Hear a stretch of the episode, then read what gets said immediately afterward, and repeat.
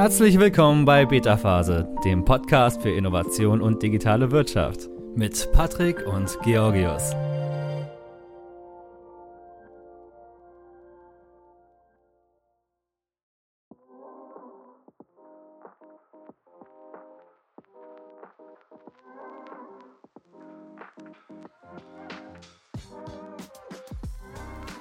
Ja, Hallöchen, schön, dass du wieder eingeschaltet hast. Ich begrüße dich heute aus meinem neuen Homestudio in einem kleinen Dorf im Osten Indonesiens, wo ich gerade durch einen Kontakt bei einer super lieben Familie unterkomme.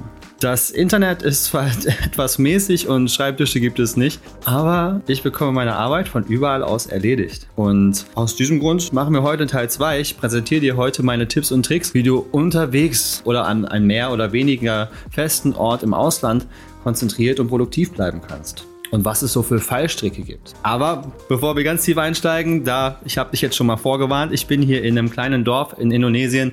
Indonesien ist in der Regel leider nicht ganz das leiseste Land. Es gibt sehr viel Verkehr. Draußen sitzen Leute mit Handys und lauten Verstärkern und es gibt öfter mal Nebengeräusche. Ich versuche das Ganze herauszuschneiden, aber es kann sein, dass man im Hintergrund etwas hören kann. In dem Sinne bitte ich euch um Verständnis.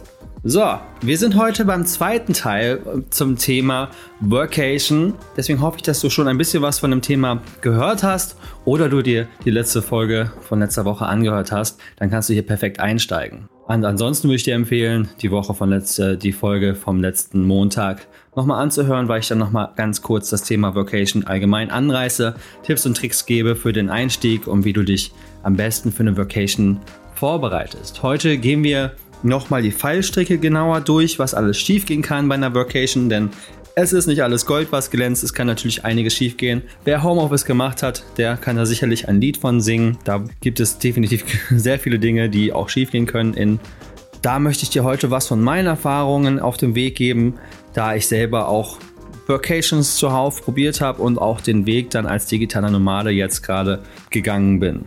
Das sprechen wir als allerletztes in dieser Folge an. Vorher sprechen wir über die allgemeinen Fallstricke von Vocation. Eine ganz kurze Vorstellung zu mir. Hi, ich bin Patrick und ich habe schon als Freelancer und auch als Angestellter Vocations gemacht. Ich bin heute auch wieder als Selbstständiger, Kreativer unterwegs und den Lebensstil kann man, denke ich, am besten eben mit dem super fancy modernen Begriff digitaler Nomade verstehen. Ich habe die meiste Zeit auf Bali gesessen und von dort aus gearbeitet. Momentan reise ich wirklich richtig Nomaden, nomadenmäßig durch die Weltgeschichte, eben durch Indonesien. Bin quasi alle paar Tage an einem neuen Ort und da kommen sehr viele unangenehm, äh, ungeahnte Sachen auf einen zu.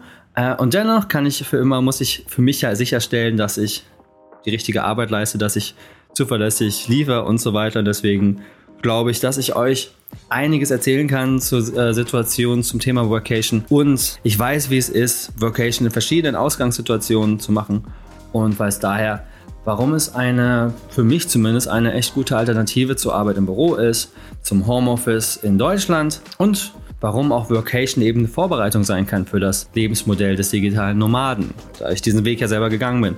Okay, was sind also die Fallstricke? Einer der größten Punkte, das kennt man sicherlich vom Homeoffice aus, ähm, kommt dir bestimmt bekannt vor, ist die Trennung zwischen Arbeit und Freizeit. Ganz klar, hm, was generell schnell zu Performance-Einbußungen führen kann. In meiner Vacation, die ich damals in Portugal gemacht habe, saß ich an einem eigenen Schreibtisch in meiner Airbnb-Wohnung. Also, wir haben zwar nach Coworking Spaces gesucht, aber wir haben leider keine befriedigende Lösung gefunden. Das hat mich selber so erstmal nicht gestört. Und auch heute arbeite ich noch in Wohnungen, also wie auch heute gerade von Wohnungen aus, in denen ich mich gerade befinde. Aber ein klarer Fallstrick ist eben, dass wir oft Schwierigkeiten haben, dann oder ich auch noch Schwierigkeiten bekommen habe, zu switchen, zu wechseln zwischen den Aufgaben der Arbeit, der eventuell der Reiseplanung, der Freizeitplanung, ne, ist ja irgendwo auch immer wieder ein Stück Urlaub, den du dann täglich haben willst. Ne? Du hast andere Leute vielleicht nämlich herum, die ins Café gehen, die irgendwie schon mal rausgehen, die schon mal surfen gehen. Ähm, ne, du, es ist nicht immer so leicht, das Ganze zu trennen. Also noch schwieriger finde ich als im Homeoffice, wo es auch schon schwer ist und da ja auch noch Kinder, Familie und so weiter dazukommen können. So, was habe ich dafür gemacht? Jetzt auch wirklich im Extremfall bin ich viel unterwegs. Was mir extrem hilft, hilft, darüber spreche ich auch oft in Podcasts, Folgen und auch in Artikeln schreibe ich darüber. Ich kann es nicht oft genug betonen, es ist die Routine, die mir hilft, eine klare Struktur zu haben, egal wo ich bin. Sei es kleine Strukturen, kleine Routinen wie morgens nach dem Zähneputzen nochmal dreimal tief durchatmen oder eine Yoga-Session machen, einen Spaziergang äh, führen oder Journaling, auch ein klassisches Beispiel für mich für Routine. Du hast sicher welche, die du zu Hause durchführst. Du kannst ja gucken, ob du die einfach nehmen kannst oder ob du eine Art Reise, Nomaden, Workation Light Version dir schneidern kannst. Also welche Routinen mitnehmen, die vielleicht nicht ganz so lange gehen, die einfach umzusetzen sind und die vielleicht we möglichst wenig Hilfsmittel brauchen. Ne? Keine, ne? wie zum Beispiel keine Gewichte zum Trainieren. So, dann hast du halt hier nicht vor Ort, du müsstest ins Fitnessstudio gehen. Stattdessen machst du dir vielleicht ein paar kleine Übungen einfach von zu Hause aus. Der nächste Tipp ist, wenn du nicht den Ort wechselst, also in den Office gehst, in den Coworking Space oder in ein Café gehst, weil wenn du das tust, machst du schon mental so einen, einen Wechsel ne, von einem Zuhause in einen anderen Raum. Das ist schon mal easy oder leichter in so einen Modus zu kommen. Das heißt, du musst in den Work Mode kommen, gerade wenn du zu Hause bleibst. Das heißt, da wieder die Routine. Schaff dir irgendwie eine kleine Routine, mit der du weißt, alles klar, ich klappe jetzt den Laptop auf, dreimal tief einatmen, ich arbeite jetzt. Oder ganz klassisch kennt man vielleicht auch noch aus dem Homeoffice, zieh dir ein sauberes Paar, ein gutes Paar Hosen an, ein Hemd oder sowas, irgendwas, mit dem du dich schick oder arbeitsmäßig fühlst, so als wenn du ins Büro gehen würdest. So. Das bringt dich auch in den Work Mode. Hilft mir auf jeden Fall meistens sehr. Und damit auch ganz klar klare Grenzen setzen. Sei es eben durch Raumwechsel oder durch Vocations, äh, durch Routinen und auch klare Grenzen mit den Leuten, mit denen du vielleicht unterwegs bist und mit den Leuten, mit denen du arbeitest. Dass sie wissen, zwischen welchen Zeiten du arbeitest, erreichbar bist und du vielleicht auch nicht mehr bei jedem Meeting dabei sein musst. Aber darüber sprechen wir gleich in dem nächsten Punkt. Für mich hat es sich ergeben, dass ich nicht unbedingt in Coworking Spaces gehen muss. Ich kann so ganz gut arbeiten. Ich fühle mich auch wohl. Ich fühle mich da auch flexibler, das zu Hause zu machen. Ich würde dir trotzdem empfehlen, Coworking Spaces auszuprobieren. Definitiv mal, wo du hinfährst. Guck dir das an, was es gibt, wie viel es kostet, ob du das bezahlen kannst oder willst. Und wenn du länger an einem Ort bist, lohnt es sich vielleicht sogar in einen Stuhl zu investieren oder einen von zu Hause mitzunehmen. So, die nächste, der nächste Punkt ist, die Absprachen für Meetings könnten auch echt ganz schön in die Hose gehen, weil wenn man unter Zeitverschiebung leidet, also wenn es Zeitverschiebung gibt, zumindest starke Zeitverschiebung. Bei mir in Bali sind es fünf bis sechs Stunden und je nachdem, wo ich mich gerade befinde und was für eine Zeit wir gerade in Deutschland haben, das kann sein, dass du bis spät abends in einem Meeting sitzt. Manche Leute, die von Bali aus arbeiten mit amerikanischen, mit US-Kunden, die sitzen wirklich teilweise bis ein, zwei, drei Uhr nachts in Meetings. Das ist schon ziemlich krass. Ähm, das lässt sich als Angestellter meistens sich ändern. Da muss man ja schon irgendwo die, die Pille schlucken. Wenn du selbstständig bist oder vielleicht auch ein Vertrauensverhältnis mit, dem, mit der Arbeit hast, kannst du ja vielleicht auch erreichen, dass du nicht in den unwichtigsten Meetings dabei sein musst, zum Beispiel. Oder du kannst dir die wichtigen Calls mit Kunden und so weiter vielleicht in den Vormittag legen, sofern das geht. Ne? Aber sowas sind Dinge, die du klären musst, planen musst und sonst musst du einen sauren Apfel beißen. Dabei hilft es auf jeden Fall immer auch klarzustellen und immer immer wieder zu wiederholen, in welcher Zeitzone du bist. Das mache ich so mit Kunden oder habe ich am Anfang gemacht mit Kunden und Kollegen, dass ich immer wieder gesagt habe, ey, hier bei mir ist gerade die und die Zeit, ne, ganz beiläufig, hey, hier ist gerade 15 Uhr, bei dir ist gerade 9 Uhr, dass das irgendwie auch im Kopf ankommt, weil das weiß man nicht immer sofort. Ne, ich habe das ja auch erlebt, als ich mit Deutsch, aus Deutschland wieder mit, zurück nach Indonesien mit anderen Leuten gesprochen habe man macht diesen, diesen Gedankensprung nicht immer sofort. Das heißt, es hilft mir auf jeden Fall, wenn mir jemand sagt, hey, bei mir ist es gerade schon wieder 10 Uhr hier, dann weiß ich, ah, alles klar, stimmt, es sind ja jetzt hier, ist ja schon wieder Zeitverschiebung. Was dir in Europa, in der EU meistens nicht passiert, außer in Deutschland, ist das schlechte Internet. Dass du ein unzuverlässiges Internet hast. Ich habe das Gefühl, das ist in Europa wirklich zu Recht zuverlässig, zumindest alles in Portugal immer sehr gut in Indonesien hier oder auch in manchen Ecken oder auf dem Land, gerade in Asien, ist es nicht so phänomenal. Meistens in den Cafés geht das, aber kann halt immer sein, dass da was dazwischen kommt. Da würde ich dir, musst du dich immer, ne, einen Tipp, den ich dir geben kann, planen, gucken, willst du, in welches Land möchtest du fahren und wie ist die Internetsituation dort vor Ort, gerade wenn du sehr abhängig bist von dem Internet. Ich selber bin auch sehr abhängig vom Internet, aber ich kann das ganz gut timen. Ich habe noch eine externe SIM-Karte, die sich für einen längeren Aufenthalt auf jeden Fall lohnt, von der ich die mobile Daten immer wieder auch benutzen kann, wenn das Internet mal ausfällt oder zu langsam ist. Und sonst finde ich eigentlich auch immer ein Café, das irgendwie funktioniert, zumindest für größere Uploads oder Downloads. Und bislang hat es soweit auch immer gut geklappt, auch wenn es manchmal ein bisschen mehr Zeit kostet. Also da muss man auf jeden Fall ein bisschen mehr Zeit einplanen, wenn das Internet nicht so gut ist. Also je nachdem, wie du da aufgestellt bist, entweder das Mindset mitbringen oder direkt in ein besseres oder ein anderes Land gehen mit besserem Internet. Ne, das führt mich zum nächsten Punkt. Es gibt immer wieder ungeplante Probleme während einer Reise und die stehlen dir einfach wertvolle Zeit. Gerade wenn du viel unterwegs bist, so wie ich auch, ich muss doppelt so viel Zeit einplanen für Jobs oder arbeite sie ab in Akkord an Tagen, wo ich weiß, jetzt bin ich an einem festen Ort für ein paar Tage und arbeite einfach nonstop einfach mehr, sodass ich weiß, so in dieser Reise, in den Reisetagen ist entspannt, dann bin ich vielleicht auf Abruf oder muss noch was abschicken, aber das Wichtigste ist erledigt. Ne, das, das Glück habe ich, weil mein Job da recht flexibel ist, meine Aufträge und ich da auf jeden Fall einen Überblick habe, was wie wann getan werden muss, zu welcher Zeit und kann das gewährleisten an Tagen und dann an Tagen fix irgendwo bleiben, wo das, wo alles zuverlässiger funktioniert. Das heißt, ne, wie gesagt, wichtige Aufgaben vorher erledigen vor einer Reise, Calls, Anrufe, Gespräche, Meetings nicht auf gar keinen Fall in Reisezeiten legen und wenn die Struktur soweit stimmt, musst du auf jeden Fall lernen, cool zu bleiben. also gerade in wirklich anderen Ländern außerhalb Europas ähm, oder auch in Europa, es kann immer irgendwas passieren. Das Hotelzimmer wurde nicht gebucht. Du stehst jetzt plötzlich da, musst ein anderes suchen. Du hast dich verfahren, du hast einen Platten. Ähm, es kann immer was sein. Und ich glaube, ne, wir alle sind, müssen uns als Nomade und den Vacations und überhaupt für einen guten Job muss man sich auch muss man sich einerseits natürlich organisieren können und planen können, aber man kann nicht alles vorausplanen. Du musst einen ich musste auf jeden Fall mir mein, ein, ein, mir ein Mindset aneignen, bei dem ich auch sage, alles klar, das ist jetzt einfach so. Ich hänge das nachher noch dran oder kann es jetzt einfach nicht ändern. Und nochmal zum Thema Meetings und die Zeitverschiebung. Damit du nicht spät in die Nacht sitzt oder zu viel Zeit verschwendest mit Meetings, wo du eigentlich jetzt auch produktiv arbeiten kannst, weil du da vielleicht dir auch deinen Zeitslot gelegt hast. Weil sowas kann, solche Meetings kann, können immer wieder in den Weg kommen. Vielleicht kannst du dich auch absprechen und sagen, ey, ich muss hier nicht bei diesem Meeting dabei sein, ist das in Ordnung, ich liefere die Arbeit trotzdem. Natürlich musst du dann zuverlässig liefern, ne? aber so kann man definitiv noch einiges an Zeit sparen, wenn man es schafft, sich aus diesen unangenehmen Meetings rauszuhalten.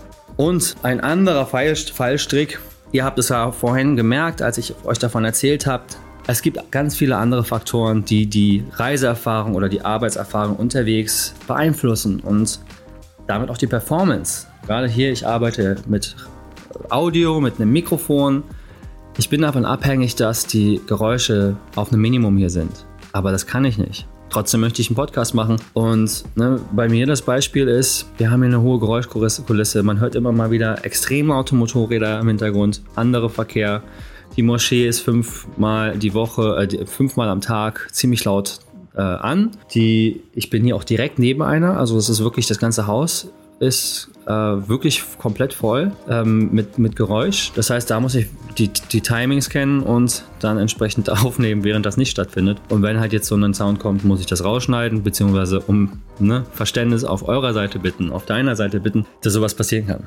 Und ein anderer Faktor, auch wieder hier in Asien natürlich, äh, auf jeden Fall mehr Thema als in im nahen Umfeld von Deutschland sind Naturkatastrophen oder ne, groß oder klein ich habe jetzt keine bislang erlebt. Ich kenne nur Ecken. Es kann zu Vulkanausbrüchen kommen. Es kann zu Monsun, zu starken Unwettern kommen, zu Überschwemmungen und Erdbeben. Und hier Indonesien ist extrem anfällig für sowas. Ich bin mir ziemlich sicher, dass ich das irgendwann auch mal miterleben werde. Muss man, muss man mitleben, muss man, ähm, ja, entweder vermeidest du das und gehst woanders hin oder du sagst dir, hey, ich reise mit weniger wertvollen Dingen, ich reise mit einem gewissen Risikobewusstsein. Da natürlich dir vorher Gedanken machen, die Planung gehen und checken, sind diese Länder risikofrei? Sind sie geräuschfrei? Haben sie gutes Internet? Ja. Wie ist die Zeitverschiebung?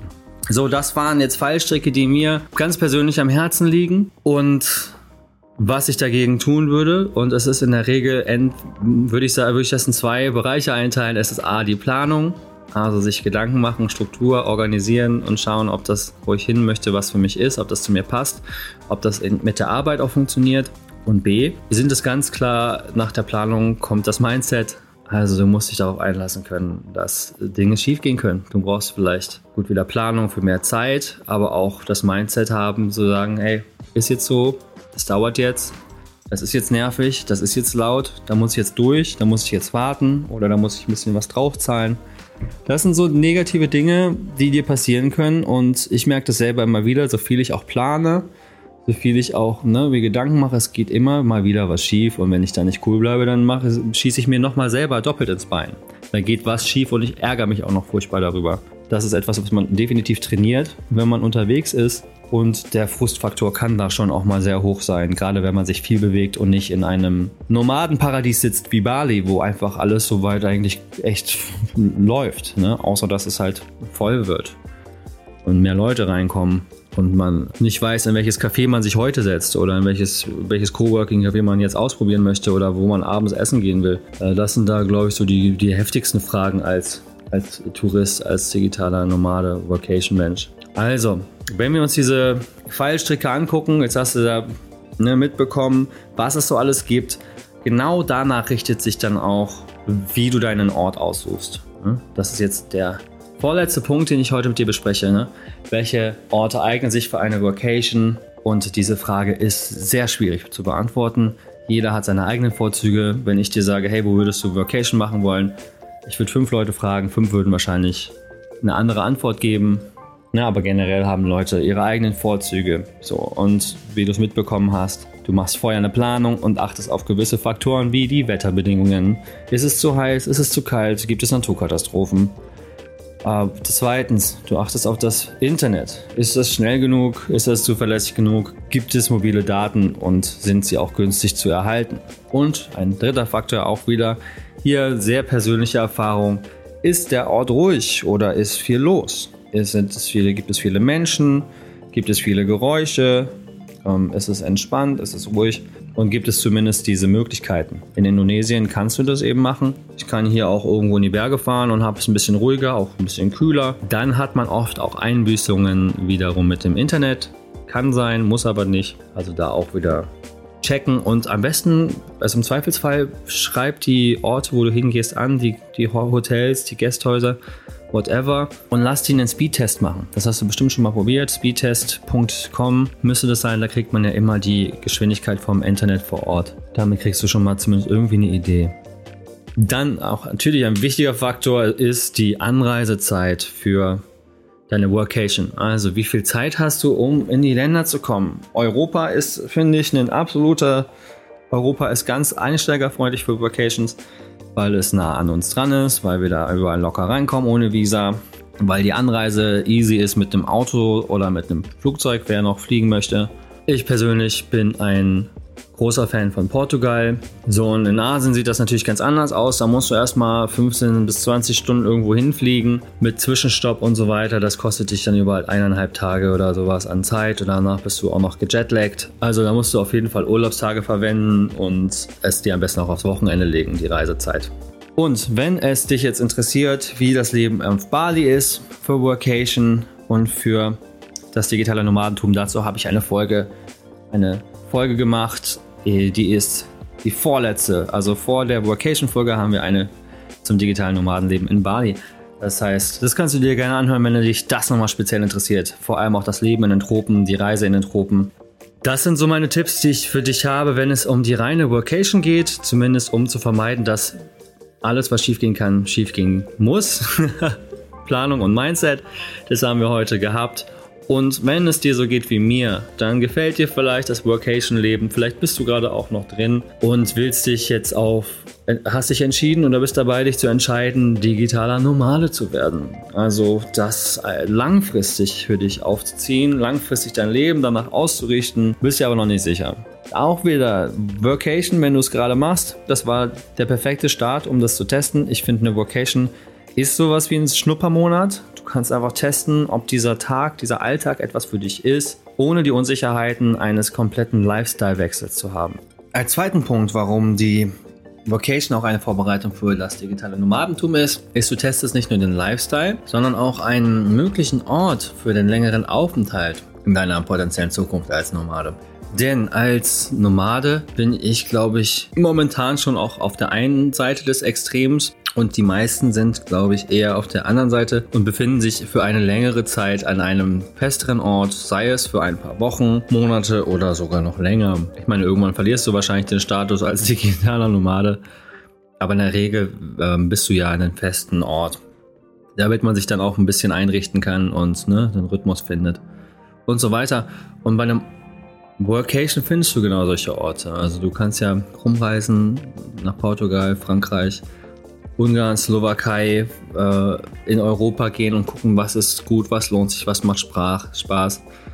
Wo ne, gefällt mir das Essen, wo kann ich mir den Lifestyle leisten oder wo ist die Sonne am angenehmsten. Ähm, und genau das findest du heraus, wenn du Vacation machst. Und da kriegst du natürlich eine, eine gute Ahnung davon.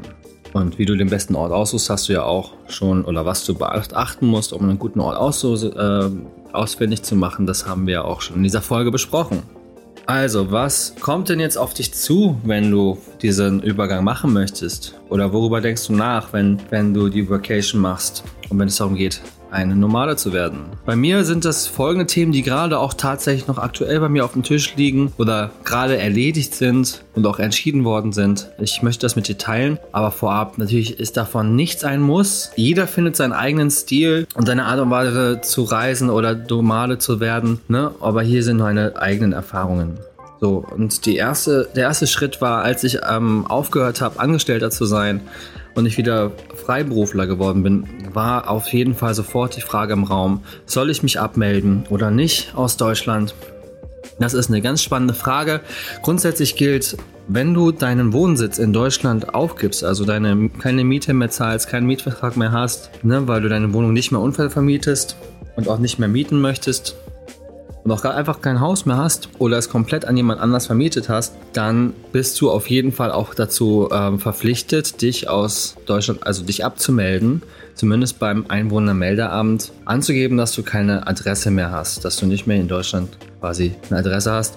Und damit gehen ein paar Vorteile einher, denn du musst dann nicht mehr warten, bis viele Verträge auslaufen. Du kannst viele Verträge kündigen direkt, weil du eben keine Adresse mehr hast. Und zweitens ist das eine, die Abmeldung aus Deutschland ist außerdem eine Voraussetzung, wenn du die, die unbeschränkte Steuerpflicht in Deutschland nicht mehr haben willst, dann musst du dich aus Deutschland ohnehin abmelden und dann auch dein, dein ähm, damit einher auch dein, dein Lebensmittelpunkt verschieben, also woanders hinbringen und auch beweisen und nachweisen, dass du den woanders hast. Aber das ist eine ganz andere Kiste, eine hochkomplexe Sache, die ich hier auch gar nicht groß beschreiben möchte. So, was bedeutet das noch für dich, wenn du ins digitale Nomadentum übergehst? Bei mir war das auch der Abschied von Familien und Freunden. Das, als ich das beschlossen habe, wirklich auf lange Sicht, zumindest für ein, zwei, drei Jahre oder auch länger, diese, diesen Lebensstil zu führen, das ist irgendwo auch, es kommt auch zu harten Abschiedsmomenten. Es kommt dazu, dass Leute sagen, ah, das ist aber echt schade. So, das ist schade, Patrick, dass du jetzt nicht mehr wiederkommst. Es können Tränen fließen, es können lange Gespräche führen, es können auch Leute geben, die dich davon abbringen möchten und sagen, hey, das ist doch Quatsch. Ich war da sehr glücklich, ich persönlich. Bei mir hat sich da, es war zwar traurig, aber es gab keinen, der das nicht verstanden hat. Die meisten haben gesagt, yo, das kann ich verstehen, würde ich auch gerne machen oder ja, das habe ich auch von dir irgendwann auch erwartet, dass du sowas noch machst. Wenn nicht jetzt, wann dann, ne?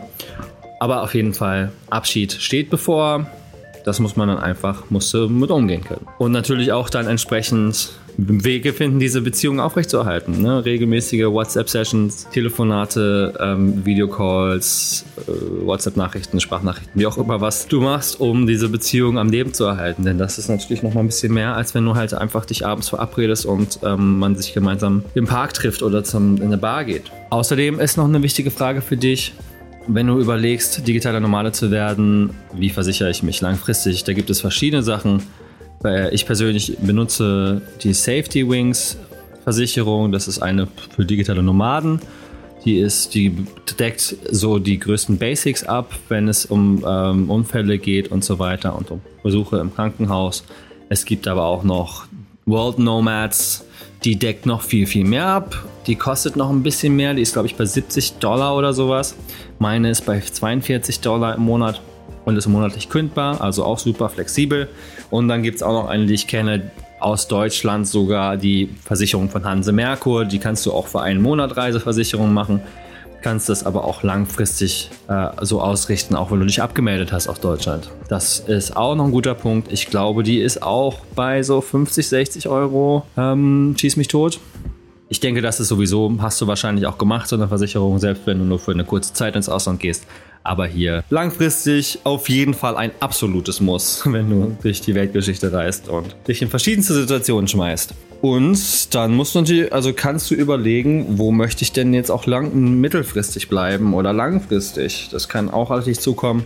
Da musst du dich halt dann wirklich direkt mit den Geflogenheiten des Landes auseinandersetzen. Bei mir ist das Indonesien. Wie funktioniert das mit dem Aufenthalt, mit der Genehmigung? Welche Kontakte braucht man hier? Das ist nämlich auch auf der Fall. Du hast halt nicht eine, so eine ausgeklügelte Bü Bürokratie wie in Deutschland. Vieles muss man kennen, muss man sich informieren und alles. Es gibt nicht immer unbedingt Formulare für alles, sondern andere Wege und das ist sehr unabhängig, sehr abhängig vom Land. So, und Du merkst hier schon, diese Sachen, mit denen man sich vorbereitet für diesen Übergang zum digitalen Nomadentum, da verstecken sich auch Fallstricke. Was passiert, wenn das und das passiert? Ne? So, und ich finde, ein ganz wichtiger Punkt ist für die Vorbereitung als digitalen Nomaden, du musst noch mehr Akzeptanz und noch mehr Vertrauen aufbauen, als du schon getan hast, wenn du die Workation gemacht hast. Aber hier ist es auch wiederum gut, wenn du diese Workation gemacht hast und auf einer kurzen Zeit bewiesen hast, dass du dir selber bewiesen hast, einmal, dass du arbeiten kannst am Strand oder in der Ferienhütte und dass du zufällig bist, zuverlässig bist und du hast und dass du dir auch eine Struktur aufgebaut hast, die funktioniert von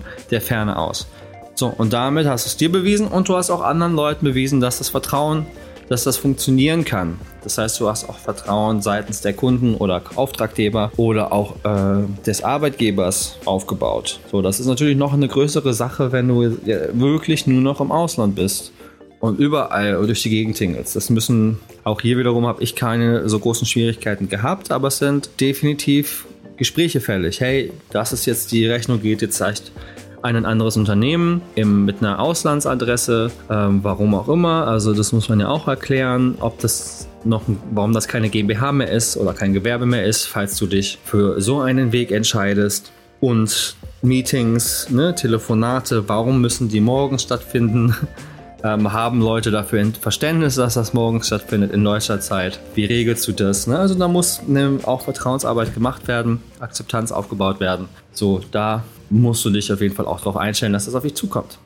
Alles klar. Das war es von meiner Seite aus zu diesem Thema Workation, zu den Fallstricken, die Dinge, die schief gehen können und was man dagegen tun kann, nach meiner Erfahrung. Und wie du diese Workations auch nutzen kannst, um dich vorzubereiten als digitaler Nomade.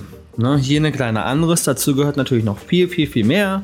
Aber da du ja gerade auf der Suche bist oder am Überlegen bist und dir die groben Informationen gerade noch holst, glaube ich, dass du mit diesen Informationen viel anfangen kannst und dass ich dir schon mal einen guten Weg pflastere, um tiefer in die Recherche zu gehen. Wie gesagt, das meiste liegt in deiner Hand, wo du hingehst, was du machst, wie lange das der Fall ist und Genau, ich glaube, es gibt kaum äh, individuellere Lebensstile als den digitalen Nomaden weil alles so viel von anderen Faktoren und von deinen persönlichen Vorlieben abhängt. Und gerade das ist auch das Geniale an diesem Lebensstil. Du kannst es dir selber gestalten. In so vielen unterschiedlichen Arten. Das macht es A sehr kompliziert, das macht es auch teilweise schwer und hart, aber wenn dahinter wartet auf dich dein Leben, das du dir vielleicht wünschst. So.